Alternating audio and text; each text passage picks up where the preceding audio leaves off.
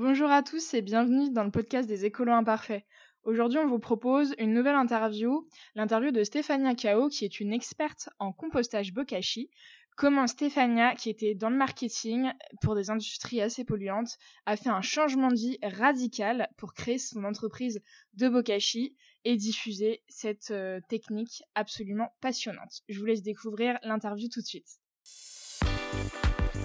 Le podcast des écolos imparfaits, le premier podcast où on parle vie plus éco-responsable, consommation durable et résilience écologique, sans chichi et sans blabla. Nous sommes Mélissandre et William, les écolos imparfaits, auteurs du blog éponyme, et on vous donne nos meilleurs conseils pour vous aussi changer votre mode de vie. Enchanté de te rencontrer Stéphania, on est super content du coup de, de t'accueillir pour euh, te présenter à notre communauté d'écolos imparfaits. Euh, pour commencer, est-ce que tu pourrais te présenter, euh, nous dire voilà un petit peu qui tu es, euh, etc. Quoi. Merci Mélissa André William de m'avoir accueilli chez vous et de me donner la parole aujourd'hui. Donc je m'appelle Stefania Cao, je suis italienne, née en Belgique, mais un peu citoyenne du monde.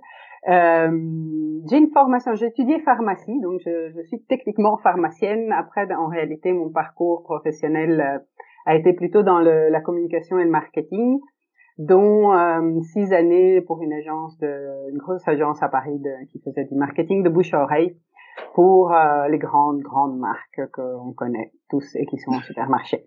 Voilà. Et c'est un peu, euh, du coup, je vais peut-être enchaîner, mais c'est à ce moment-là que j'ai pris conscience de euh, de ma consommation et de l'impact que ça ça ça avait sur l'écologie. Moi, voilà, j'ai étudié pharmacie parce que je suis convaincu que notre santé dépend de notre style de vie, que ce soit l'alimentation, mais aussi la façon dont nous vivons et dans quel environnement. Et c'est clair que ça a un super impact sur notre santé, donc c'est comme ça que j'ai commencé à creuser. Ok, mais c'est c'est super intéressant ce que tu nous dis. Mais du coup, alors pour toi, ça, tu dirais que le déclencheur, ça, ça a vraiment été quoi en fait pour te dans une démarche euh, plus écolo? Alors la, le tout premier, euh, j'ai eu un déclic un jour. En, donc, je travaillais pour ces marques qui produisent euh, ces shampoings dont on voit des fils entières en, bien emballés dans du plastique et encore dans un autre emballage par-dessus et dessus. Euh, et un jour, je faisais déjà le tri euh, plastique, papier et verre. et un jour, je me suis rendu compte en réalité que j'avais ce sac de, de flacons en plastique et je me disais, mais à chaque fois, on achète essentiellement de l'emballage et puis il y a très peu. Comment je peux faire pour changer ça? Et c'est comme ça que j'ai commencé à me réveiller tout doucement et à me dire bon déjà est-ce que je peux pas acheter un emballage plus gros et refaire un refil du plus petit pour éviter d'avoir euh, constamment des, petits? Mais le vrai déclic s'est passé en réalité lors d'un voyage euh, en Asie du Sud-Est, au Vietnam en particulier, en 2011, où euh, on entendait déjà à l'époque parler de ces, ce qu'on appelle les Great Garbage Patch, donc ces continents de plastique qui flottent au milieu des océans. Ah, mais c'était le tout début, euh, ça, c'était encore une info euh, d'initié, on va dire.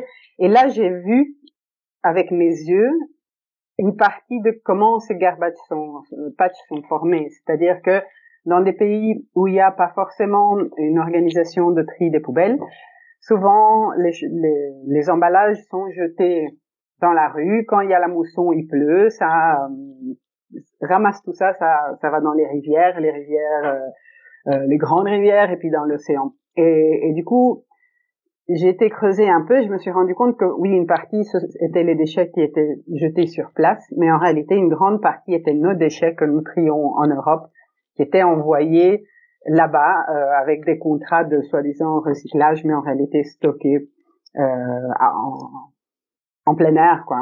Et donc euh, voilà. Et donc je me suis dit, ok, moi je ne suis pas je ne suis pas président d'un pays, je n'ai pas un pouvoir énorme. Par contre, ce que je peux faire, c'est de moi consommer euh, moins et du coup avoir un impact sur idéalement ceux qui produisent au départ leur faire prendre conscience que s'ils ne changent pas leur attitude. Et c'est comme ça que j'ai commencé euh, à, ben, à, aller chercher du vrac, à, euh, avoir une préférence pour des emballages réutilisables ou alors en verre, qui sont plus facilement recyclés. Donc ça, c'était le premier déclic. Et l'autre a été aussi le fait, euh, en creusant, donc j'ai commencé à, à, aller plus loin, à étudier la question du recyclage du plastique. Une grosse difficulté euh, pour recycler le plastique existant, c'est que souvent il est sale. Donc il est sali par soit des aliments, soit des produits. Et donc euh, voilà, c'est là que j'ai commencé à me pencher sur la question de la matière organique et les restes alimentaires et comment trier ça aussi. D'accord. Tout ça apporté euh, aux autres. Donc un shampoing, un voyage et, ça a été le déclic. Et ça donne un beau cachet. et, c'est voilà, c'est terminé là-dedans. Vous allez voir, il y a plein de petits passages, mais. Euh, Bien sûr. Ouais, mais c'est ouais, c'est hyper intéressant parce que justement tu parles du du Great euh, Garbage Patch et on en a parlé un petit peu nous sur notre blog. Euh, et en fait, euh, c'est vrai qu'il a été mis aux yeux du monde euh, assez récemment au final parce que c'était c'était 2015 tout ça où on a vraiment commencé à en parler, disons aux occidentaux quoi, parce que ça se passe pas chez nous. Et alors qu'en fait, d'après ce que tu nous dis, ça se ça, toi tu l'as as pu le voir en vrai bien avant avant que ça soit rendu un peu plus public pour Monsieur tout le monde on va dire. Exactement. Ben là, ça c'était comment ça s'alimente. Ce qu'on voit aujourd'hui sur nos plages, j'étais euh, récemment en Grèce sur une île euh, déserte presque, les microplastiques qui sont sur nos plages aussi. Hein. Moi, chaque fois que je me lève, en 15 minutes, on ramasse. Euh, voilà. Et autre petit détail, mais là après je vais la faire courte, puis vous pourrez couper si nécessaire. le lien plastique santé on ne le sait pas. On sait tous qu'il y a un lien donc euh, entre le fait que le plastique dans la mer se, fragmente et crée ces microplastiques qui après sont mangés par les poissons et qui après euh, nous, nous reviennent sur notre assiette et qu'on arrive à manger jusqu'à une carte de crédit, crédit par an en termes de quantité de plastique. Euh, L'autre, c'est que le plastique fonctionne comme un aimant pour les éléments polluants. Donc le plastique va absorber tous les produits, produits toxiques. Donc non seulement c'est du plastique qui n'a rien à voir dans notre corps, mais en plus il est chargé de toute une partie de, de produits polluants qui, qui traînent. Hmm. Et donc c'est double. Voilà. Donc ça c'est moi ça m'a fait. faut, faut qu'on fasse quelque chose. Oui oui oui. Ouais, bah, enfin, c'est un peu aussi notre démarche a été ça, même si, euh, bon, des défis différents, hein, mais ça a été un petit peu, ouais, ça, ça a un impact et sur la planète et sur notre santé, c'est pas négligeable. Et euh, donc du coup, bah, tu, tu mets des, des actions concrètes toi, en place euh, au quotidien euh, pour oui, essayer d'être dans un mode de vie un peu plus éco-responsable. Oui, ça a été. J'ai fait ça progressivement. La première chose a été d'aller m'acheter une gourde euh, parce que le mine de rien, euh, j'ai fait un calcul. Ok, une bouteille en place parce que à l'époque c'était l'eau en bouteille qu'on va acheter. Euh, enfin, ça continue pour certains, mais et du coup je me suis dit mais c'est une bouteille par jour pour 365 jours pour 10 ans. Et je me suis dit le volume de plastique que ça fait et, voilà. Donc euh, j'ai installé à l'époque j'avais un filtre sous le robinet. Maintenant j'ai pris un filtre de Doulton Beckerfeld le filtre à mmh. oui les filtres à colonne oui. Voilà on met l'eau du robinet dedans parce qu'elle n'est pas toujours clean clean non plus même celle en ville et puis j'ai ma gourde que je remplis euh, en dessous. Et j'ai euh, il m'arrive en voyage dans des situations genre à l'aéroport où on peut pas remplir sa bouteille parce que l'eau est pas potable ou quoi de devoir acheter une bouteille et je me sens mal. bon, et donc ça c'était le premier pas. Donc les, petits gestes au quotidien, mais qui quand ils sont euh, sommés l'un à l'autre, ont un vrai impact. Et puis ça a été toute la réflexion, les produits euh, cosmétiques. Je suis passée euh, à l'huile et au gel d'aloe. Les huiles, je les mélange moi-même dans un flacon en verre. Euh, le shampoing, bon, le shampoing, je l'achète encore, mais l'après-shampoing, j'utilise du vinaigre de pomme. Du coup, entre-temps, j'ai appris à faire moi-même. Euh, on a tout dans des bocaux en verre parce que ça se réutilise, ça se recycle. Et bien évidemment, il y avait aussi toute la question du gaspillage alimentaire. Donc, je me suis posé la question, ok, comment je peux utiliser un maximum de ce que j'achète, mais de ce que je ne peux pas consommer parce que il y a de la terre ou c'est vraiment euh, pas en bonne, bonne condition. Et c'est là que j'avais commencé au départ. Moi, habitant en ville, je ne pouvais pas faire un compost de jardin. J'avais hmm. pris une vermicompostière au départ. Et euh, alors c'est génial la vermicompostière parce qu'il y a déjà une partie de la matière euh, de nos déchets qui peuvent aller dedans. Mais les vers c'est c'est un peu des animaux de compagnie et c'est un peu comme des enfants. Alors euh, on veut que des fruits et des légumes euh, pas trop sucrés. Alors euh, la banane ça va pas c'est trop sucré, ça fait des moucherons. Le pain ça va pas ça moisit. Les agrumes c'est trop acide, non j'aime pas. voilà. Et alors, mais j'étais très ravie de ça parce que ça m'a fait prendre conscience que les déchets pouvaient être utilisés, alimentaires pouvaient être utilisés autrement. Euh, dans la pratique, quand après j'ai découvert le bokashi et le fait qu'on pouvait tout y mettre sans trier, cru, cuit, euh, protéines animales si on en consomme, les croûtes de fromage, euh, le pain, les pâtes et tout. Et donc j'ai vu qu'on pouvait en, faire. Euh, là après on va venir sur le, le développement suivant, mais je pouvais réutiliser ça pour nourrir la terre, pour qu'elle me, me rende en retour à nouveau des aliments sur les petits bacs que je semais, mm. des petites salades ou des épices. Donc ça, ça pour moi, ça a été vraiment en termes d'impact, euh, parce que le fait de faire du bokashi fait qu'on se retrouve avec des poubelles euh, mixtes, hein, celles où on a, il y a les, les déchets qu'on ne peut pas trier, qui sont vraiment minimes, et je, je ne jette plus ma poubelle qu'une fois toutes les trois quatre semaines parce que je n'ai pratiquement plus rien euh, dedans d'un côté, mais aussi ça ne sent pas mauvais. Enfin, ce qui reste, je peux attendre, je n'ai pas à aller le jeter parce que jeter le sac parce que il commence à, à sentir mauvais parce que les, les, restes d'aliments commencent à pourrir parce que tout ce qui est biodégradable est dans dans le bokashi. Donc ça, ça a été pour moi la voilà puis bon, je vais pas vous faire toute la liste, mais euh, chaque fois, même dans dans mes, le business, quoi, hein, j'envoie des les colis quand j'envoie les bokashi, ils sont emballés dans des papiers craft recyclés, fermés avec un tape en papier et pas un tape en, en, plastique, en polyéthylène, parce que comme ça, les gens peuvent recycler tout ensemble. Il faut pas retirer le plastique avant de, de trier. Euh, les cartes de visite, je les ai faites sur du papier fait de cellulose, de restes agricoles. Donc voilà, une fois qu'on est dedans, euh, c'est une chouette gym parce que on se, on se dit ok, j'ai toujours fait ça comme ça. Est-ce qu'il n'y a pas une autre façon de faire qui a moins d'impact euh, ou plus vertueuse? Oui, plus vertueuse. Donc, du coup, tu viens introduire euh, le bokashi après avoir testé euh, avec euh, les petits verres. Et du coup, est-ce que tu peux nous en dire un peu plus? Qu'est-ce que c'est le, le bokashi du coup? Comment tu l'as tu l'as découvert et d'où ça vient en fait? Oui. Alors je l'ai je vais commencer par le découvert, comment j'ai découvert et d'où ça vient, et après je vais descendre dans l'explication du bokashi. Euh, c'est toujours lors d'un autre voyage que j'ai rencontré. On a une voyageuse avec nous. Oui, oui, ça, euh, voilà. Je voyage pas souvent, mais quand je voyage, je pars, euh, je reste un mois. Et, euh, et là, j'ai rencontré, d'ailleurs, c'est une histoire assez rocambolesque, mais c'est un moine birman, donc en Birmanie, au Myanmar, il m'a présenté euh, une nana qui s'appelle euh, Jenny euh, Arlen, qui elle faisait déjà du bokashi depuis dix ans en Suède. C'est d'ailleurs elle qui a fait connaître cette technique euh, là-bas. Et, euh, et c'est en, discutant, donc on s'est trouvé avec tous ces points communs de questionnement. Mais qu'est-ce qu'on peut faire concrètement pour changer les choses sans, sans être un Don Quichotte? Et euh, c'est qui m'a parlé du bokashi. Elle m'a dit il faut absolument que tu testes. J'ai testé, j'ai trouvé ça génial. Je me mais pourquoi il y a personne qui n'en parle? Il y avait rien du tout sur Internet. Il y avait presque rien comme information en français. Il y avait très peu en anglais. C'était soit du suédois, soit du, du, coréen ou du japonais. Et donc là, je vais vous expliquer pourquoi le japonais, parce que la technique en soi, bokashi, c'est un mot japonais qui veut dire matière organique bien fermentée. Et en Asie du Sud-Est, la fermentation est beaucoup plus euh, présente au quotidien. Sous, Alors voilà, le miso, la sauce soja, le kimchi, tout ça. Ça c'est au niveau alimentaire. Euh, bon, on en a en Europe aussi. Hein, la choucroute, la bière, le, le pain, le fromage, tout ça, c'est des fermentations aussi. Mais c'est des fermentations différentes.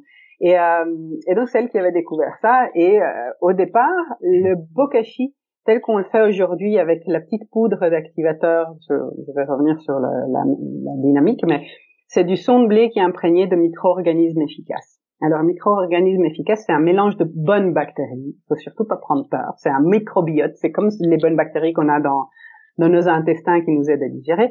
Et elles existent en nature, ces bonnes bactéries, mais en l'occurrence ici, pour les rendre un peu tout terrain, elles ont été identifiées et concentrées par un prof japonais qui s'appelle Teru Oiga euh, de l'université de Okinawa. C'est une île euh, au Japon. Et lui, il étudiait en fait la perte de fertilité des sols qui étaient traités avec des fertilisants de synthèse. C'est-à-dire que plus on mettait de la nourriture euh, pour le sol, au moins ça, les plantes produisaient. Et il s'est rendu compte à la longue, par un accident d'ailleurs, en jetant un jour après des, des, des mois d'expérimentation, il a jeté toutes ses éprouvettes en dehors de son labo. Et quand il est revenu deux semaines plus tard, il a vu que là où il avait jeté ces, ces différentes bactéries, parce que lui, il cherchait la bactérie miracle, celle qui allait résoudre le problème, et en fait, il s'est rendu compte, donc il y avait une touffe d'herbe qui avait poussé énormément, et s'est rendu compte que ce n'était pas une bactérie, mais le mélange de toutes ces bactéries. Qui est-ce qui se passe dans la nature et donc il a euh, repris ses études, optimisé ce mélange, et donc maintenant il y a ce qu'on appelle les EM ou Effective Microorganisms en anglais ou micro-organismes efficaces. Donc c'est ce mélange qui permet d'agir à différentes étapes du processus du bokashi, mais elles ont plein d'autres applications aussi. Euh, il suffit d'aller chercher un peu. Ça, ça s'utilise partout où il y a où il faut rééquilibrer un environnement ou bien où il y a de la matière organique à, à dégrader. Ici, en l'occurrence, on va les utiliser pour faire fermenter nos déchets alimentaires d'une façon contrôlée. Euh, et là, on va descendre maintenant dans la question clou, c'est qu'est-ce que c'est le bokashi? Et donc, le bokashi, comment, ou le bokashi compost, moi j'ai choisi ces deux mots ensemble parce que le bokashi, en réalité, c'est une étape de pré-compostage. On va pré-digérer nos restes alimentaires pour après euh, mettre le digestat dans la terre ou entre deux couches de terre dans un pot aussi pour obtenir un terreau. Donc c'est une technique géniale qui nous permet de recycler tous nos déchets alimentaires, quels qu'ils soient, euh, avec quelques rares exceptions qu'on verra après, euh, d'obtenir un fertilisant liquide qui est super puissant qu'on utilise pour diluer pour arroser nos plantes et un terreau aussi. Ça, c'est les avantages vraiment en termes de matière, mais il y a aussi après évidemment toute une série d'avantages euh, au quotidien, c'est-à-dire qu'on on jette nos déchets dans un seau fermé, donc ça ne sent pas tant que c'est fermé. Euh, il n'y a aucune déperdition de carbone non plus par rapport euh, donc là je rentre peut-être trop dans le détail mais euh, ouais vous, vous couperez ça euh, l'avantage il y, a plein d'impacts au niveau écologique plus large. Je vais peut-être revenir dessus plus tard. Et donc l'avantage c'est qu'on fait ça chez soi. Euh, on n'a pas besoin de beaucoup d'espace du moment qu'on a un petit balcon on peut le faire. Enfin en tout cas faire l'étape finale. Et ça permet de, de, ne plus avoir rien qui sent mauvais dans nos poubelles. Et donc euh, jeter moins aussi euh, de l'autre côté. Et puis évidemment, si on a quelques petites plantes, on, on a euh, ces deux sortants, donc le fertilisant et la matière euh, pour nourrir la terre, qui, qui, qui sont magnifiques. Quoi. Et, et, du coup, je rebondis sur ce que tu dis, mais du coup, le bokashi, ce qui est, ce qui est génial, vu que ça sent pas, ça reste quelque chose d'assez euh, hygiénique en fait. Ça peut être dans une cuisine et euh, vu que la cuisine c'est censé être un endroit assez propre, on peut le mettre ici pour euh, s'en servir et tout de suite jeter ses épluchures sur une cuisine quoi. Exactement. Donc c'est un composteur, c'est pas une poubelle. Donc l'idéal est de mettre les déchets deux, enfin une à deux fois par jour, on va dire regroupés. Et effectivement, c'est tout à fait hygiénique. Donc de un parce que le seau il est fermé de façon étanche mais de l'autre, c'est parce que le processus en soi, donc la, la lactofermentation, parce que c'est de ça qu'il s'agit, enfin en gros, on fait une choucroute de nos déchets, hein, euh, produit de l'acide lactique. Et l'acide lactique est un désinfectant, c'est utilisé tel quel dans les hôpitaux pour désinfecter. Ça empêche toute euh, moisissure ou, mauvaise bactéries comme les colibacilles, les salmonelles, celles dont, mm. tout le monde a peur dans, dans la restauration, hein, parce que ça peut vraiment nous rendre malades et même les toxines du botulisme. Donc ça, rien de, de mauvais en termes de bactéries ne peut se reproduire dans le bokashi parce que c'est acide. Alors on, parlait de l'odeur. Effectivement, quand c'est fermé, le seau ne doit pas sentir du tout. Euh, quand on l'ouvre, il y a une odeur de fermentation euh, qui, qui, peut être présente. Et là, c'est une question de sensibilité euh, des nez. Mais normalement, voilà, le gros avantage, il n'y a pas de moucherons, pas de moisissure, il n'y a pas de d'asticot par exemple en été. Euh, au contraire, au plus il fait chaud, mieux ça marche. c'est quand même génial. C'est vrai que nous on a on a fait un premier été. En fait, on mange beaucoup de fruits et légumes et euh, du coup on met tout on mettait tout dans la poubelle. En fait, parce qu'on savait pas quoi en faire. Parce qu'on avait déjà entendu parler du compost, mais on se dit bah on, peut pas mettre un bac à compost dans un appartement. Mm. Euh, et on connaissait pas encore le bokashi. Et c'est vrai que c'était l'horreur, quoi. Les mouches, les moucherons, les vers. Ah bah, on avait coup, oh là là, les vers, ah. il fallait vider la ah, poubelle. Ouais. l'horreur. Alors du coup, je pense qu'un lombricomposteur, je sais pas si nous, ça nous aurait été ou pas. Dans un appartement. Ouais, et puis du coup, on a, on a installé le bokashi, et c'est vrai qu'il y a, il y a pas d'odeur, c'est super simple d'utilisation, et puis, euh, comme tu dis, nous, le, le digesta, là, le liquide mhm. de fermentation, on s'en sert pour les, on le dilue, on s'en sert pour les plantes vertes. Mhm. Ça marche super bien, il y a des plantes qui nous ont refait des pousses, euh, bah, quand on faisait plus, depuis longtemps. Ouais. c'est ça. Et puis euh, et puis nous après, on, comme c'est une préparation en fait, enfin c'est un pré-compostage. Mhm. Et nous on n'a pas de bac de plantes, on n'a pas de balcon, mais on, il y a un compost collectif euh, au niveau de la ville et du coup Ah super. Vous pouvez aller la porter là-bas. Ça, oui. Voilà. Parce qu'effectivement, ça c'est une des, des limites. Donc, euh, quand on fait du bokashi, donc soit pour faire tout le processus, il faut avoir au moins un petit balcon pour faire le mélange dans la terre. Mais sinon, c'est une façon idéale si on a des composts de quartier ou, ou si la ville fait une collecte de la matière organique. Du coup aussi, ça permet d'éviter d'aller là euh, tous les deux trois jours et on y va que quand le seau est plein et qu'on doit le vider. Donc, euh, Oui, c'est ça. Ouais. Alors du coup, euh, on a parlé donc un petit peu donc lombricompostage euh, qui se fait avec des vers. Donc c'est les vers euh, qui qui vont manger en fait hein, les, les détritus et puis qui euh, qui sortent après derrière le terreau. Euh, c'est quoi la grosse différence, enfin la principale différence qu'on va avoir en fait entre euh, un seau à bokashi euh, pour composter chez soi et par exemple si on a un compost dans son jardin? Alors il y a déjà la, plus grande différence c'est ce qu'on peut y mettre. Donc un compost de jardin c'est une technique géniale parce que quand on a un jardin on a aussi plein de feuilles, des tonnes de gazon, euh, des, des branches, des trucs. Donc ça c'est très bien. Faites surtout un, un compost de, de jardin. Mais dans un compost de jardin on ne peut pas forcément mettre tous les restes alimentaires. On pourra mettre des restes de- d'épluchures, de fruits et de légumes, mais surtout pas de viande ou de restes de protéines animales parce que ça va attirer les, les rats et, et d'autres nuisibles, c'est pas, c'est vraiment Mhm. pas une bonne idée. Donc, la, ce sont deux techniques qui sont complémentaires, dans le sens on peut mettre un bokashi après qui a bien fermenté, une fois qu'on a rempli ça et qu'on l'a laissé euh, fermenter, on peut l'enfouir dans un tas de compost parce que le, bokashi aura prédigéré tous les aliments, même si on a mis des restes de protéines ou d'aliments cuits. Et du coup, en deux semaines, tout sera dégradé après dans le compost. Donc, ça, ils sont compatibles, mais ce sont des techniques différentes. Le plus gros, euh, la plus grosse différence pour moi, c'est surtout qu'un compost de jardin, ça prend un an pour euh, avoir, pour dégrader tout, tous les, toute la matière organique qu'on y aura mis.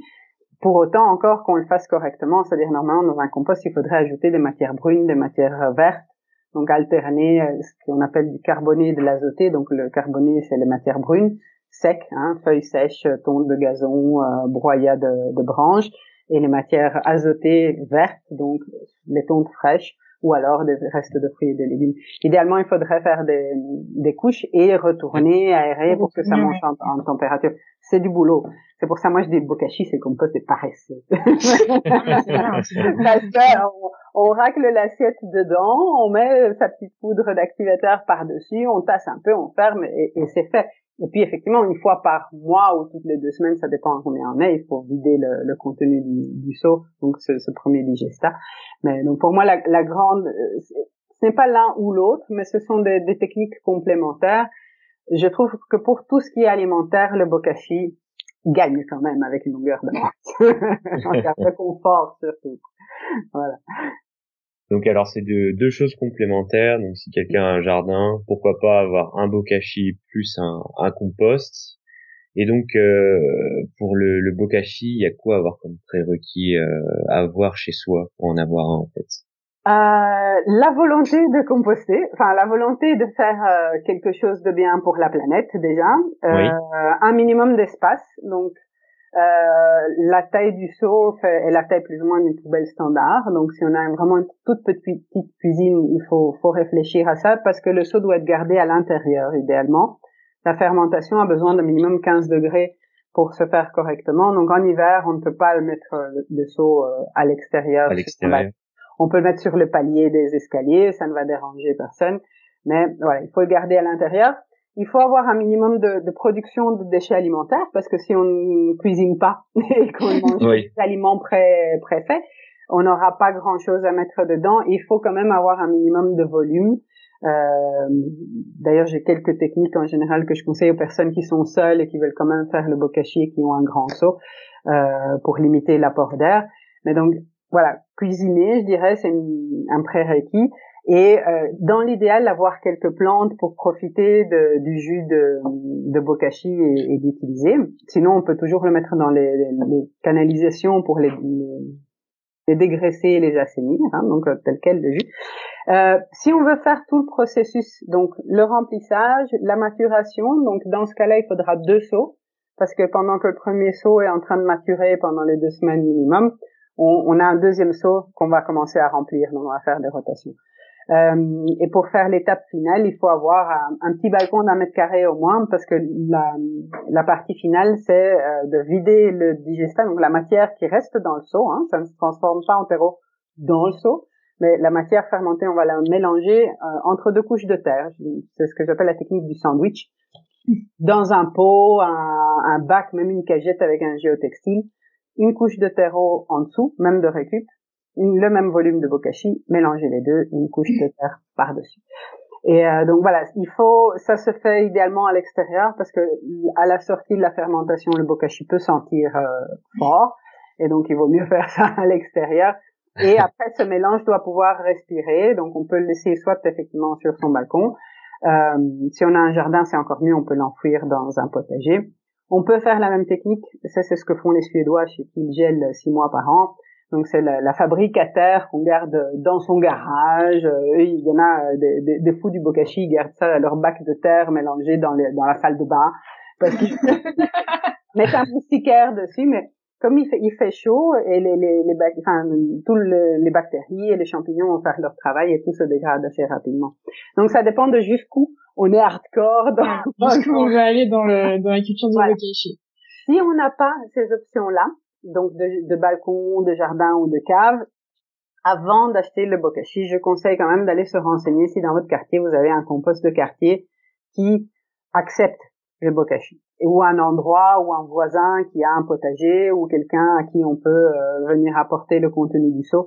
Parce que là c'est dommage de se retrouver coincé euh, pour, sans pouvoir vider le seau et continuer à faire euh, et, rendre la matière là mm où, il y en a besoin, c'est-à-dire dans de la terre. Donc ça, c'est le seul vraiment conseil ou réflexion à faire avant de se lancer. C'est est-ce que je peux, euh, comment je vais gérer le contenu du soir. Ouais, c'est vrai que nous, c'est le, le truc qu'on n'avait pas trop pensé au début. on s'est... Et puis, vous avez trouvé quand même. Ah, on a plein, ça, oui. mais euh, c'est sur le coup, on s'est dit, mince, on a un beau cachet, qu'est-ce qu'on en fait? Ah. Puis après, on n'avait pas forcément de voisins qui avaient la main verte ou de, petits balcons. Donc après, on a trouvé une assoce, euh, une association ou même un, quelque chose dans la ville qui récupère pour le compost. Mais euh, c'est vrai que ça peut être une bonne idée de proposer à son à son voisin qui a un jardin. Ça mm. peut même lui faire euh, découvrir le bokashi et pourquoi pas l'initier par la suite, quoi. Moi maintenant, je fais du matching. Je sais, il y a les sites de rencontres je, mets, ceux qui ont besoin du bokashi. Le Tinder des bokashi. Mais oui, il y a, y a des sites de rencontres qui se font comme ça parce qu'après les gens commencent à parler. Balancer une appli. Euh. Effectivement. Ouais. Alors du coup, euh, là tu nous as expliqué quand même pas mal de choses, il y a beaucoup d'informations. Euh, nous, on aimerait revenir un petit peu pour ceux qui sont vraiment novices là-dedans et euh, qui aimeraient, bah voilà, qui aimeraient se lancer dans le bokashi. Euh, bah, comment on s'en occupe concrètement au quotidien? Parce que tu nous as parlé de limiter l'apport d'air, euh, de, de mettre des bactéries, de voilà, de euh, comment on s'en occupe au quotidien? Donc les aliments qu'on peut mettre, qu'on peut pas mettre, enfin les gestes à avoir. Si voilà, si t'as des conseils pour ceux qui nous écoutent et qui voudraient se lancer là-dedans. D'accord. Euh, effectivement. En réalité, le bokashi, c'est super simple. C'est que moi, je peux en parler pendant des heures. voilà. Mais dans la pratique, le bokashi, c'est un seau avec une, grille, un tamis en dessous et un couvercle et un petit robinet.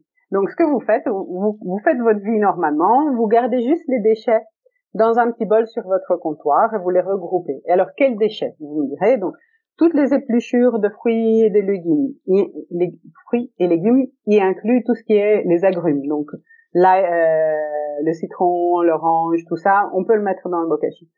Euh, pareil, euh, en termes de fruits et de légumes, l'ail va très bien aussi, l'oignon, les pelures de, de courge.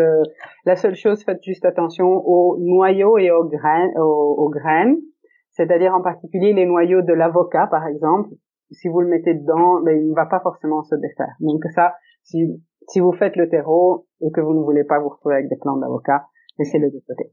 Euh, donc fruits et légumes, tout, que ce soit cru ou cuit d'ailleurs. Hein, donc les restes d'aliments cuits peuvent aller dans, dans le bokashi. Et puis tout, tout ce qui est cuit, donc euh, le, les, à base de céréales, le pain, les pâtes, les biscuits, euh, je sais pas, qu'est-ce qu'on peut imaginer, euh, voilà, tout ce qu'on consomme euh, au point de vue alimentaire. Et également, si on consomme de la viande, du poisson, euh, on peut mettre les restes dedans de chair. On va pas mettre les, les gros os, les grosses arêtes, pas de coquillages, donc les coquilles des moules et des, des palourdes ou des huîtres, on ne met pas ça, c'est du minéral. Euh, on ne mettra pas de cendre ni de terre dans le bokashi. Hein. la, terre, on peut la mettre à l'étape finale, mais pas si vous avez un petit plant de basilic, par exemple, qui a fané. Gardez la terre pour l'étape finale, mais ne le mettez pas dans l'étape de fermentation. Euh, quoi d'autre? Euh, Moi, alors dans les bokashi que, que je vends, j'ai fait une petite fiche avec tous les ingrédients, tout ce qu'on met, ce qu'on met pas. Il y a une version aussi en euh, avec des petits dessins. Qu'est-ce que je n'ai pas dit? Euh, Ah oui, les, les coquilles d'œufs peuvent aller aussi dans, le bokashi. Il faut juste penser à bien les écraser.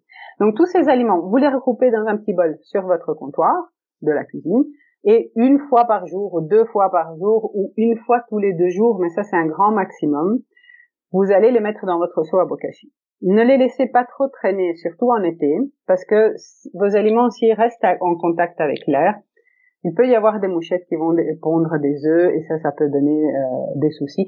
Et l'idée du bokashi, comme on va fermenter, c'est que les déchets soient le plus frais possible.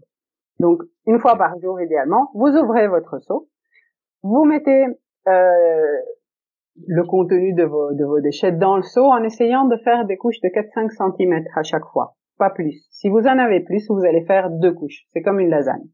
Et alors, une couche d'aliments, une demi-cuillère euh, il y a une petite cuillère doseuse que je n'ai pas ici, mais donc euh, quand vous, achetez un bokashi, ou c'est une bonne poignée, vous y allez avec la main dans l'activateur, c'est une bonne poignée que vous parsemez par-dessus comme si vous mettiez du parmesan sur la lasagne. n'oubliez pas. voilà, donc si vous aviez, par exemple, je sais pas, vous avez fait un brunch, vous avez plein d'oranges et tout, euh, ah oui, la taille des aliments est importante aussi, c'est-à-dire que si vous avez des aliments qui sont trop gros, essayez de les couper d'une taille de plus ou moins 4 ou 5 cm de côté. C'est-à-dire la plupart des épluchures, elles vont y aller telles quelles, mais l'orange, si vous l'avez pressée, coupez-la encore en quatre avant de la mettre dedans, ou par exemple le tronc du brocoli, euh, si vous ne l'avez pas consommé, aussi en quelques morceaux dedans. Donc, couche d'aliments, poignée de démarreur par-dessus. Si vous en avez plus, vous faites deux couches. Ce n'est pas un problème si vous remplissez, on va dire, un jour, vous avez des invités, vous remplissez d'un quart le seau puis vous plus rien pendant trois jours, aucun souci, mais respectez les, les épaisseurs et à chaque apport d'aliments, mettez une poignée d'activateur. Voilà, l'activateur euh, est essentiel, donc il faudra l'ajouter à chaque fois qu'on met des déchets. Euh, on ne peut pas le mettre une seule fois et puis se dire c'est bon. Donc c'est vraiment ça qui permet à la matière de fermenter. Une fois que vous avez fait ça, vous tassez bien parce que ça va vous permettre de faire entrer plus dans votre seau d'avoir moins d'air entre les morceaux et aussi si vous avez mis des coquilles d'œufs, de bien écraser euh, la coquille d'œuf pour qu'elle ne fasse pas une poche d'air. Et puis vous remettez simplement votre couvercle dessus et vous rangez votre seau. Pour pour euh, pour chaque couche quand tu viens tasser, il euh, y a il y a un petit accessoire. Il y a un petit accessoire, oui. Je veux voir parce que si j'ai mon seau, euh, j'avais pris à côté de la maison. Je, que je moi le pressoir je le laisse dedans, donc c'est voilà, ça ressemble à ça c'est une plaquette euh, en plastique. Vous voyez, il y a plein de flocons, ça c'est l'activateur. Euh, moi, je le laisse dans le seau parce que il n'y a pas de moisissure ni rien, donc ça reste relativement propre. Et euh, voilà. L'activateur, toujours le garder, ça c'est parce que moi j'ai du vrac aussi en, en bokashi, donc il faut le garder dans un contenant bien fermé. Euh, si on a le, le, sac du départ, prenez une quantité pour l'usage quotidien, vous mettrez dans un bocal pour euh, aller, enfin, à l'utiliser tous les jours et refermez bien le sac ou alors mettez-le dans un autre, contenant étanche. Et le jour d'après, on va refaire la même chose, on va réouvrir notre seau, sortir le pressoir si on a laissé à l'intérieur, mettre nos déchets, la poignée de démarreur, passer et refermer. Et on continue comme ça. Euh, au fur et à mesure, donc après quelques jours voire semaines, si les seaux sont neufs, vous pouvez aller regarder si euh, il y a du jus qui s'est formé par le petit robinet. Je, voilà, voilà le seau. Voilà. Donc, il y a un robinet ici. Je ne vais pas l'ouvrir parce que j'ai pas le gobelet en dessous, mais euh, le, c'est de par là que va s'écouler le jus. Alors le jus, je vous conseille de le drainer complètement une fois par semaine. Pourquoi? Parce que si vous laissez détremper le jus, donc il y a une cuve en dessous qui fait plus ou moins un litre, mais si vous ne le drainez pas, le jus va s'accumuler, ça va détremper vos aliments qui fermentent et ça, ça va faire sentir plus fort le contenu de votre seau. Donc, il est bien de l'éliminer. Ne vous préoccupez pas, vous aurez toujours assez de jus pour arroser vos plantes. J'ai fait un test. Un seau peut produire jusqu'à 3 litres de jus de bokashi euh, sur un mois. Donc, ça, il y a de quoi faire pour, euh, pour arroser ces plantes. Donc voilà. La, la question, les, les, points clés à retenir, c'est apport d'activateur à chaque apport d'aliments et toujours bien refermé. Le bokashi craint l'air, enfin craint l'air. C'est une fermentation anaérobique, donc en absence d'oxygène, et c'est pour ça qu'on veille toujours bien à refermer le seau, à refermer son sac d'activateur, à bien tasser pour avoir le moins d'air possible. Ça, c'est la première étape. Donc, quand on arrive à avoir rempli complètement son seau, jusqu'au bout. Là, la question est, si on a un compost de quartier, on peut aller le vider là-bas, en ayant récupéré son jus. Si on a euh, la possibilité de faire un mélange, on laissera le premier seau reposer fermé, on va juste continuer à drainer le, jus, et on remplira le, deuxième seau. Normalement, les kits sont vendus par deux. Et euh, quand, dans la pratique, quand le deuxième seau est plein lui aussi, on ira vider le premier. Et c'est là qu'on fait la technique du sandwich, c'est-à-dire dans un vase, un pot ou un jardinière, une couche de terre au fond qui peut être justement de la terre aussi de récup. Donc le vieux terreau des jardinières plein de racines, on peut le recycler lui aussi. Et c'est ça qui est génial. Donc, euh, une couche en dessous, le même volume de matière euh, fermentée, donc de bokashi. On remue bien les deux. L'idée de enrober du terreau les morceaux de matière fermentée. Et la couche, donc on a les deux couches là, on va dire, comme et la couche du dessus, on met de la terre sans la mélanger. Et ça, ça va faire office de couvercle. D'accord. Euh, ici, on ne va pas fermer, du coup, de façon étanche, mais le couvercle va être fait par la terre. Petit détail, si vous faites ça en extérieur, donc dans un vase, il faut qu'il y ait un trou parce que s'il pleut dedans, il faut que l'eau puisse euh, s'échapper. Hein. Ça doit rester humide, mais pas pas détrempé. Si vous faites ça dans la cave, un, un, bac en plastique euh, sans trou, c'est pas nécessaire. Il faut juste veiller à ce que la terre reste un peu fraîche, parce que si ça, ça sèche trop, euh, la matière ne va plus se transformer. Et généralement, quand il fait bon, donc de mars à, à octobre, en un mois, ce mélange de terre et bokashi sera complètement transformé en terreau. Donc c'est super rapide. Et c'est un vrai terreau. C'est pas, c'est pas un compost qu'il faut rediluer. C'est de la terre que vous pouvez utiliser tout de suite pour euh, planter, rempoter, tout ce que D'accord. Ouais, c'est euh, c'est c'est super intéressant parce que du coup pour ceux qui voudraient se lancer, euh, en fait ça vous permet de ne plus avoir vos déchets organiques en fait pour ceux qui mm. voilà qui sont dans une démarche du zéro déchet, de réduire un petit peu et en fait le bokashi produit lui-même quelque chose qui est utile à la fin. Euh, justement tu l'as dit pour refaire du mm. terreau, euh, pour nourrir les plantes. Euh, et, euh, et puis ça reprend le cycle en fait. on, est vraiment, on est vraiment dans un cercle vertueux du coup. C'est ça. C'est ce que donc la, la petite ligne en dessous quand j'ai fait le bokashi compost, c'est from from food to soil to food. C'est la, la, la, boucle de, de l'aliment qui retourne à la terre pour reproduire un aliment. Et le truc génial, c'est quand on commence à, à, faire son propre terreau et on, on sème juste quelques petites salades ou, ou, du persil tout simplement on se rend compte de l'utilité de la chose et ça, ça fait faire pas mal de déclics. Euh. C'est une satisfaction. voilà, tout à fait. Voilà.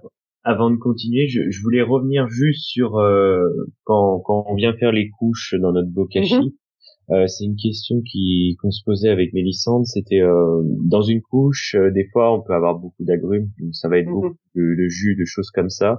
Est-ce que dans cette couche, il est utile de mettre aussi des choses qui sont assez secs entre parenthèses pour pas non plus faire trop de jus d'un coup dans notre bokashi dans chaque couche? tu, tu, veux, tu parles du dans, dans, une dans le seau, hein, dans la fermentation. Dans, dans une couche qu'on vient mettre de nos déchets, euh, donc on met nos déchets ensuite le, le comment s'appelle l'activateur. Ouais. Est-ce que dans cette couche, il est utile de mélanger un peu euh, humide et sec ou ça, ça, ça va rien Alors, ça, ça peut être utile euh, pour l'odeur. Donc, la seule raison pour laquelle on voudrait faire ça, c'est une question d'odeur, c'est-à-dire que il y a certains aliments qui vont sentir plus fort ou effectivement produire plus d'humidité et de condensation en particulier. Euh, et c'est à nouveau la condensation c'est est liée à une question d'odeur. Donc si en dessous de votre couvercle vous avez des gouttelettes d'eau qui se forment, ça c'est parce qu'effectivement il y a trop d'humidité. Donc là ça peut avoir du sens de mettre du carton, le carton des œufs ou du, du, papier dedans. Donc on peut mettre jusqu'à 10% de, de papier et de carton dans son bokashi. Euh, ça aura deux effets. De un, ça va absorber l'humidité, mais ça veut dire aussi que vous aurez moins de jus qui va se former, parce que le carton et le papier vont, vont le retenir. Euh, c'est très utile quand on fait le mélange après dans la terre, parce qu'on va déjà apporter une partie carbonée, euh, donc euh, qui est très utile dans le mélange. Une fois qu'on va vider le, le digestat dans la terre, les vers vont adorer le fait qu'il y ait aussi du carton, et donc ça va ça va accélérer, ça va effectivement équilibrer aussi euh, le terreau. Euh, mais ce n'est pas l'ajout de papier n'est pas indispensable. Moi, en gros, je fais souvent des seaux euh, uniquement euh, que, que, de restes d'aliments. La, la, question, par contre, du mono-aliment, euh, elle est super pertinente. Donc, par exemple, un brunch, on a, je sais pas, 40 oranges. Alors, il est tout à fait possible de faire des seaux mono-aliments, entre guillemets. Euh, mais c'est clair que si l'idée est de l'utiliser pour produire son terreau, au plus le contenu du seau est varié, au mieux ce sera pour euh, pour le résultat final du terreau. Après, bon, la question de l'acidité, ça n'est pas un problème en soi parce que le, le bokashi va tout acidifier. La fermentation oui, oui, oui. Euh, fait descendre l'acidité à 3.4, donc euh, entre 3 et 4, pardon, c'est l'équivalent du vinaigre. Donc tout le concept de acidité par rapport à un compost traditionnel ici n'est pas pertinent. Mais euh, voilà, c'est clair, c'est comme pour tout. Le plus c'est varié, le mieux c'est. Mais ne vous tracassez pas si pour une fois vous avez un tiers du seau qui est fait d'orange ou, d'un autre aliment. Ce n'est pas un souci, ça va, ça va aller. D'accord, d'accord. C'est à l'approche euh, de la période des oranges là. Ce que je conseille, par contre, c'est vraiment les, au moins les oranges et les citrons les couper en, en quartier, parce que ça va se, elles vont fermenter plus rapidement. En fait, les oranges, ont euh, des huiles essentielles qui sont antibactériennes en soi, et puis souvent elles sont aussi traitées. Alors la grande force des micro-organismes efficaces, c'est qu'ils vont tout bouffer et tout dégrader, les pesticides inclus. Euh, mais c'est clair que si on coupe un peu mieux les oranges au lieu de mettre juste la moitié pressée et empilée, ben les micro-organismes auront plus de surface d'attaque et ça va accélérer le processus. Ouais. c'est pour vous. En tout cas, pour ceux qui nous écoutent, vous l'aurez compris, euh, le bokashi, bah, c'est c'est bien pour la maison, c'est pratique, hein, le, compostage des mais c'est surtout aussi bon pour la planète. Et du coup, euh, bah, Stéphanie, tu nous as déjà un peu expliqué, voilà pourquoi que ça, bah, c'est un gros cercle vertueux et que disons que redonner à la terre, euh, ça nous redonnera à nous aussi d'une manière ou d'une autre. Euh, maintenant, ce qui sera intéressant, nous, c'est de peut-être, euh, comme tu as créé Bokashi Compost, c'est de d'arriver un petit peu sur ta partie entrepreneuriale, un petit peu sur ce, voilà, sur ce projet-là. Et, euh, et déjà, bah, en fait, en venant du marketing, comme tu nous l'as dit, de grosses industries, à quel moment, enfin, pourquoi tu t'es dit, tiens, le compost, le bokashi, je vais créer une boîte là-dedans Là, je me marre parce que c'est, en fait, c'est le travail d'une vie, enfin, pas d'une vie, mais donc, euh, je travaillais pour cette agence. J'ai eu un gros burn-out euh, en deux étapes. le premier était physique parce que j'avais une vie de dingue, je voyageais énormément, enfin, bref. Euh, et la deuxième étape, par contre, était un burn-out de valeur. C'est-à-dire que je me suis au mmh. fil des années rendu compte qu'en fait, je, je, travaillais pour ces entreprises euh, desquelles j'essayais de me désenclencher au niveau euh, consommation. On va dire ça comme ça. Donc, je, je, ne voulais plus donner mon énergie à des entreprises qui ne prenaient pas conscience de l'impact environnemental qu'elles avaient. Et donc, quand on est dirigeant d'entreprise, parce que je gérais cette agence, c'est très difficile quand on n'y croit plus soi-même de convaincre les autres à faire quelque chose.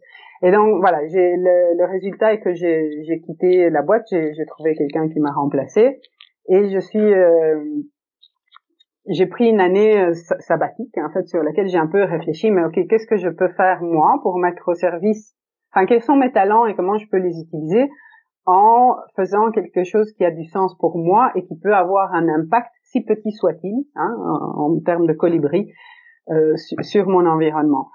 Et, et puis tout d'un coup, en essayant le bokashi, en me rendant compte, parce que je l'ai testé pour moi avant, parce que j'avais des petits carrés potagers que je voulais fertiliser, je me suis dit, mais, je vais faire ça, en fait. Au moment où je me suis rendu compte qu'il n'y avait pas d'infos, qu'il y avait très peu de communication, il n'y avait pas un endroit... Moi, j'ai galéré la première fois pour trouver des seaux où il n'y avait pas d'instructions, euh, on ne savait pas comment faire, euh, il fallait tester. Alors l'avantage, c'est que j'avais aussi tout le background de pharmacienne et toute la partie qui est restée de biologie, de microbiologie, de, de, de santé. Donc, il y a toute une série de choses qui c'est la bonne combinaison de compétences et de savoir et le marketing, je vais mettre les techniques que j'ai apprises au service de quelque chose qui pour moi a du sens. Et c'est comme ça qu'est né le Bokashi, enfin Bokashi Compost tel, en tel que marque. Euh, j'ai aussi réfléchi au nom, le, logo, c'est une petite fleur qui est un peu circulaire, donc ça, ça rappelle la nature, mais c'est le cycle aussi euh, euh, des aliments euh, et de la matière organique. Et donc c'est comme ça que je me suis lancée toute seule. Hein. Ça fait ça fait maintenant trois ans. J'ai commencé avec mes seaux devant un marché bio qui vendait du vrac. Euh, j'ai dit est-ce que je peux faire ma démo? Et c'est comme ça que j'ai commencé. J'avais même pas le, le site. Ça s'est venu par par la suite. Et du coup, euh, voilà, je me suis lancée en, en, réfléchissant par contre à chaque étape, est-ce que je veux être financée par des banques ou je veux rester euh, grandir de façon organique, qu'est-ce que je veux, euh, quel type de marketing je veux utiliser. Et donc moi j'ai tout axé sur la satisfaction du consommateur et l'accompagnement aux gens pour qu'ils de un ils aient une bonne expérience. Le produit lui il est génial. Donc une fois qu'on a ben, vous êtes la preuve. Quoi qu'on a la bonne explication sur comment l'utiliser et euh, ça simplifie la vie, ça, ça a plein d'effets positifs. Donc, ce sont finalement les, les, les, consommateurs qui deviennent les ambassadeurs de la technique et qui ont fait diffuser. En trois ans, j'ai pratiquement pas fait de pub payée, quoi. Hein. Euh, donc la boîte, c'est dans l'ADN de la boîte que j'ai inséré cette dimension de durabilité. Euh, euh, et d'éthique aussi. Quand j'ai dû choisir, parce qu'il y avait plus, il y a plusieurs producteurs de sons en plastique, moi j'ai fait un choix qui n'était pas forcément le moins cher, mais c'est une entreprise qui est basée en Europe. Les seaux que je vends sont tous en plastique recyclé. Euh, j'ai sélectionné aussi parce que les, les, pièces détachées étaient disponibles, donc euh, on peut changer chaque élément du seau pour avoir un, un seau à bokashi qui est pratiquement increvable, donc il n'y a pas d'obsolescence programmée. Ah non, parce que il y en a d'autres, on, on pète le robinet, vous pouvez racheter tout le seau à Bokashi. C'est une réflexion, euh, voilà, qui, qui, a été faite. Euh, mes fournisseurs sont tous euh, européens. Je ne voulais pas dépendre de, de trucs en Arabie Saoudite. Euh, Il y en a hein, sur le marché. On serait étonné aussi de comment ces, ces, produits se font passer pour français ou après. Donc voilà j'ai eu quelques discussions enflammées sur euh, des groupes euh, Facebook voilà. Après, chacun fait ses choix. Moi, j'ai fait les miens et ils, correspondaient aux valeurs que j'ai voulu infuser. Et c'est aussi dans l'accompagnement aux personnes qui après font le bokashi. La plupart de mon temps, je passe à répondre à des personnes qui se lancent et qui ont des doutes ou qui ont acheté ailleurs, n'avaient pas les bonnes instructions. Ça, c'est aussi ce que j'ai fait. J'ai développé un petit guide qui est euh, uniquement dans les seaux que je vends où il y a vraiment pas par pas les, tout ce qu'il faut pour avoir une bonne expérience. Il y a un lien vers les vidéos YouTube. Il y a tous les canaux de communication pour. Tu as une question? Je te réponds. Euh, même le dimanche. voilà. Bon, ça, il faut que je recadre un peu. Mais donc voilà, ça a été une aventure. Je me suis lancée. J'ai appris énormément sur le tas. Je continue encore là, je suis arrivée en retard parce que j'étais en train de préparer les colis et les emballer, les déposer à la hein. Donc ça reste encore une dimension euh, assez, euh, enfin c'est humain. J'ai de temps en temps quelqu'un qui vient m'aider, mais euh, voilà, l'idée c'était de d'apporter quelque chose de différent de l'Amazon, de voilà des autres solutions. voilà pour, plusieurs raisons. Une, c'est le contact humain. L'autre, c'est parce que il y a une écologie euh, de produits, mais il y a une écologie conceptuelle aussi. On se rend pas compte, mais si on va acheter ou faire profiter de, de notre business notre voisin, on crée de la valeur ajoutée qui reste là, et c'est de l'argent qui va lui permettre de vivre et pas de, de continuer à remplir les poches d'actionnaires.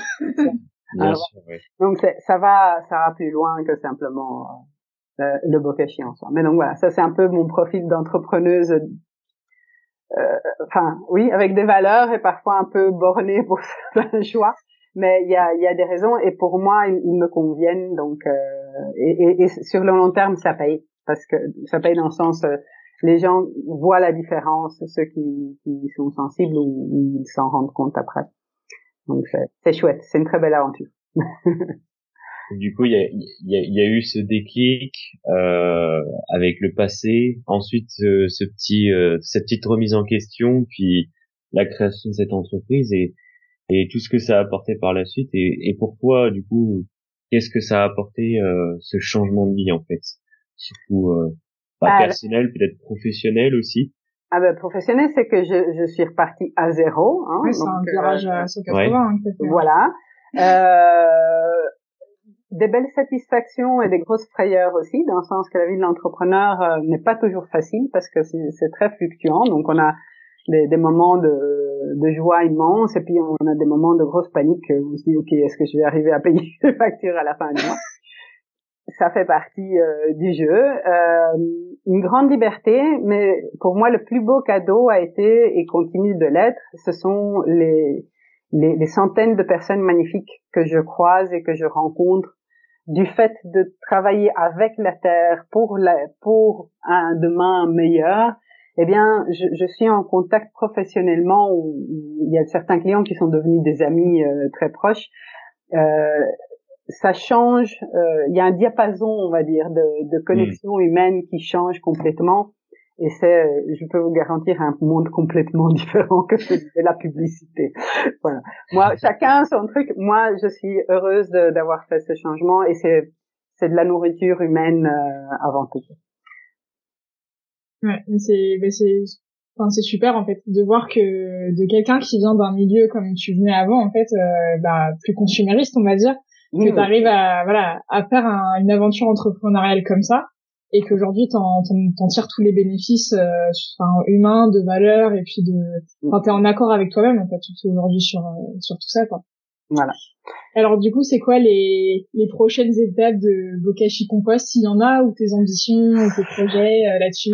Alors, ben, des ambitions jeunes et des énormes. Donc moi, je, je, je reste avec un projet. J'ai envie de faire un quartier, euh, enfin, en collaboration avec une mairie, d'avoir un quartier ou une rue qui, qui serait soutenue à faire, euh, enfin, pour être équipé de bokashi partout et que qu'il y ait la possibilité d'identifier des endroits où on puisse faire des, des micro sites de compostage bokashi de quartier. Ou euh, ça, je l'ai déjà fait des boucles restaurants maraîchers donc le restaurant qui, qui, achète chez le maraîcher bio et qui après lui renvoie les, les déchets bokashi. Donc c'est tout. Enfin, mon grand souhait c'est de pouvoir faire ça à une, une, échelle un peu plus large parce que la technique y est, on, l'a fait euh, avec mes collègues euh, en Asie aussi. Et euh, l'autre c'est de m'élargir. Je suis italienne, donc il y a un projet dans les tiroirs, c'est aller à la conquête de l'Italie. Euh, voilà, ça c'est pour bientôt aussi. Euh, mon grand rêve, c'est au départ, moi, quand je me suis lancée, je, m'étais dit que mon objectif était surtout de faire connaître la technique. Alors évidemment, il faut pouvoir en vivre, euh, ce qui n'est pas, enfin, c'est un peu limite, j'y arrive tout doucement. Mais si j'aurais eu comme mérite de, de diffuser, de faire en sorte qu'il y en a d'autres qui essayent et qui recommandent à leur tour, et que cette technique géniale prenne sa place dans le quotidien des gens, je serais heureuse. ok, super. Euh, et eh ben écoute, je te propose qu'on, parce que du coup on a beaucoup échangé sur un petit peu mhm. ton expérience, euh, tu as donné beaucoup de conseils à, à notre auditoire. Euh, c'est qu'on termine par euh, deux questions. Euh, mhm. Du coup cette euh, cette interview qu'on fait ensemble. La première c'est avec le bokashi, est-ce que tu as eu une expérience euh, ratée un peu ou quelque chose d'un peu drôle voilà qui t'est arrivé que bon maintenant t'es une professionnelle hein, mais bon on commence tous euh, par euh, ça arrive. Ça arrive par quelque chose. vous inquiétez pas ça arrive tout le temps. Donc la question des je vous parlais avant aussi quand on fait le mélange terre bokashi terre et que on est on a un bac qui n'a pas de trou hein. Je, je précise ça parce que j'ai eu l'expérience ça m'est arrivé de faire ce, ce, mélange final, de laisser sur le balcon, il a plus dedans. Et je vous assure que c'est pas une odeur que vous, ça, ça en fait, ça, ça pourrit, ça, ça fait un mélange horribilissime. c'est, pas, je déconseille vivement de, de tester. Profitez de mon expérience. Si vous mettez votre bac à l'extérieur, il faut qu'il y ait des trous de drainage. Euh, ce qui s'est passé, c'est qu'à la fin, j'étais vidé ce truc euh, au fond du jardin et je l'ai oublié là, euh, là où c'était. Donc ça, ça a été quand j'ai découvert. En fait, c'est vraiment voilà, c'est catastrophique. L'odeur, elle est juste infecte parce que il n'y a ni la fermentation ni la dégradation, mais il y a, il y a un truc au milieu qui se passe que je n'ai pas identifié, que je ne vais pas essayer de reproduire. euh, par contre, il y a une, une autre surprise très, euh, enfin moi je, je, trouve ça sympa. Enfin pour moi c'était sympa parce que j'avais lu tout un, euh, vu un documentaire sur Arte sur le blob. Je ne sais pas si vous savez ce que c'est le blob. Le blob, c'est alors c'est un organisme unicellulaire, donc c'est une seule cellule qui euh, se développe comme un champignon jaune. Hein, ça, ça bouge, ça fait des tentacules, tentacules comme ça. Et euh, donc, si vous pouvez googler euh, le, le, le, truc de sur Arte, le film sur le blob, on ira voir. il y a eu un blob dans dans un de, de ces bacs. Donc, il y a eu cette espèce de c'est un champignon qui est jaune, mais presque jaune citron, quoi. Hein, ça, ça se voit. Alors, au début, il y avait quelques petits points, et puis ça a commencé vraiment à s'étaler. Et en fait, ayant vu le, le film, c'est un, un, organisme qui est pratiquement indestructible et qui migre, qui va se développer là où il y a des nutriments et puis après disparaître quand il n'y en a plus. Euh, donc j'ai vu pour la première fois de ma vie un blob. Euh, il a disparu. c'est un truc assez euh, frappant de voir. Enfin, le, le, le, fait de voir un truc qui, dont, qui a fait l'objet d'un documentaire et qui n'est quand même pas euh, courant au quotidien, voilà, ça c'était pour moi ça a été une des, des, des surprises euh, du bokashi. Euh, voilà. sinon pour le reste c'est assez. j'ai vraiment maltraité mes soa bokashi. Je les ai laissés là pendant six mois avant de, de, les vider. Je les ai laissés détremper. Euh, j'ai fait les choses qu'il faut pas faire, genre toutes les choses, toutes les erreurs, faire, mettre les mains dedans, ne pas drainer. Et finalement, ça va quoi. Il n'y a, y a, pas eu de grosses catastrophes. C'est pour ça aussi que je me suis dit bon, si j'ai si j'ai fait les pires expériences, enfin les pires ça, et que ça marche quand même, bon, ça devrait aller pour les autres aussi. Ça c'est pour le bokeh. Mais sinon, euh, voilà. Euh, je ne sais pas si vous aviez l'autre question ou. Bah, on allait enchaîner justement euh, pour finir pour euh, cette petite interview la, la question bad facts on va appeler ça. De, de, on va parler un peu du côté euh, écolo imparfaite. Du coup on allait te demander est-ce que tu as toujours un peu de, des gestes pas très écolo que, que tu fais. et je sais qu'au début, tu nous as dit que tu avais une petite anecdote à nous raconter. Voilà. Hâte de savoir. ben oui. Alors, moi, j'ai, je, je mange super sainement, je fais mon pain et tout, tout mais j'ai un, un, un, point faible auquel, euh, malheureusement, il n'y a pas de verset d'équivalent zéro déchet, c'est les chips. Ah. et les chips, de temps en temps, eh bien, le, le sac c'est pas recyclable, c'est pas réutilisable, c'est le pire de, de, des matériaux, les, ces films euh, euh, comme ça. Mais voilà, là je craque. C'est là où un de mes côtés imparfait parce qu'il y en a d'autres, mais sûrement, voilà, c'est ce qu'on disait avant. L'idée c'est du 80-20, hein, de faire 80% bien et le 20, euh, voilà. Mais les chips font partie des trucs. J'ai réfléchi, mais bon, euh, vous avez vu vous des chips en vrac au supermarché? Non, c'est vrai. Non, c'est c'est difficile. Hein. Puis à le faire soi-même, ça a pas le même goût en fait. C'est pas. Ouais. Ah, et alors euh, bon, les chips euh, comme ça. Et l'autre truc de temps en temps, c'est aussi le, le côté italien à nouveau, le jambon cru. Euh, si on n'a pas l'épicier qui sait qui a le jambon entier qui vous, peut vous le couper, eh ben ça, ça vient en barquette euh, en plastique et ça, c'est pas génial, mais bon, voilà. Ça fait partie, partie de mon 20% que je, que je peux gérer avec moi-même, hein, parce que finalement, c'est toujours une discussion avec soi-même. C'est ça.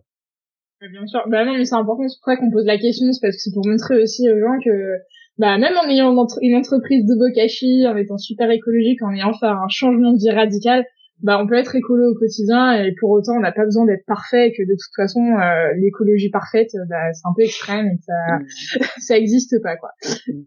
Puis de toute façon, vous êtes sur le podcast et peut-être voilà, si vous regardez en vidéo, c'est c'est les écolos imparfaits. on a tous un côté imparfait chez nous. Et c'est important d'être gentil avec soi-même aussi par rapport à ça. De pas se fustiger parce que. Parce que culpabiliser, ouais. Voilà. Voilà. Tout en faisant chaque jour un petit pas en plus. ça. Bah, vaut mieux, vaut mieux des petits pas que des gros pas et, et, revenir en arrière, se, se brûler les ailes et ensuite revenir en arrière. exact. Et c'est parce que aussi les habitudes, je trouve qu'elles se, elles se, elles s'intègrent au fur et à mesure. Une des choses, par exemple, le, pour revenir au bokashi, ça implique un changement, c'est un changement de gestion de nos déchets, même s'il est plus simple pour certains aspects par rapport à ce qu'on fait euh, normalement. Mais c'est juste que c'est un changement et donc il faut les faire un à la fois parce que sinon on se retrouve complètement paumé et, et on laisse tomber après. Si on, fait, on essaie de trop faire en une fois, et ça c'est dommage après de laisser tomber parce qu'on se trouve euh, dépassé par euh, tout ce qu'il y a à faire. Donc, ayez confiance en vous, faites un petit pas à la fois. ok. Euh, et ben, est-ce que tu as quelque chose à rajouter euh, après tous ces bons conseils? Euh, juste que je suis ravie de d'avoir fait cette interview avec vous parce que c'est un vrai échange. Et, euh, euh voilà, y a si une autre fois vous aurez d'autres sujets euh, à proposer, je serai ravie aussi. Et sinon, je vous souhaite beaucoup beaucoup de chance parce que c'est c'est grâce à des personnes comme vous que les choses changent aussi. Hein. Vous portez vous euh, rendez accessible euh, aux personnes qui, qui, se lancent ou qui ont des questions euh, l'information que choisie et, et qui, qui, va les aider à faire faire le pas. Donc bravo à vous. Bah, bah, merci, beaucoup. Ouais. On te remercie aussi de, de ce que tu fais. Voilà. Merci. Voilà pour tous ceux qui pour tous ceux qui du coup qui voudraient s'intéresser au bokashi et euh, qui bah, qui voudraient peut-être acquérir un bokashi on vous mettra le lien euh, en article ou dans la description euh, pour que vous puissiez voir le site de Stéphania et qui euh, je crois que tu as un blog aussi, une partie blog sur ce site. Il y a une partie blog, oui. Donc c'est bokashicompost.be, tout en un mot. Et euh, évidemment, il y a tout en français. Il y a, il y a une partie blog avec des éléments. Il y a un groupe, euh, il y a une page Facebook et un groupe Facebook spécifique. Moi, je Bokashi Compost pour les questions plus pointues. Et sinon, comme je le disais, vous, vous pouvez me contacter que ce soit par le chat du site euh, il y a Insta aussi. Euh, voilà, si vous avez des questions, euh, vous êtes les bienvenus. je suis ravie de répondre. Ok, super. Et eh ben écoute, on, va on transmettra nous tout ça en tout cas dans les liens, dans les liens de, de cette interview. Stéphanie, merci beaucoup. Merci à toi. Et puis, merci on te dit à bientôt du coup. Et à bientôt. Salut. Salut.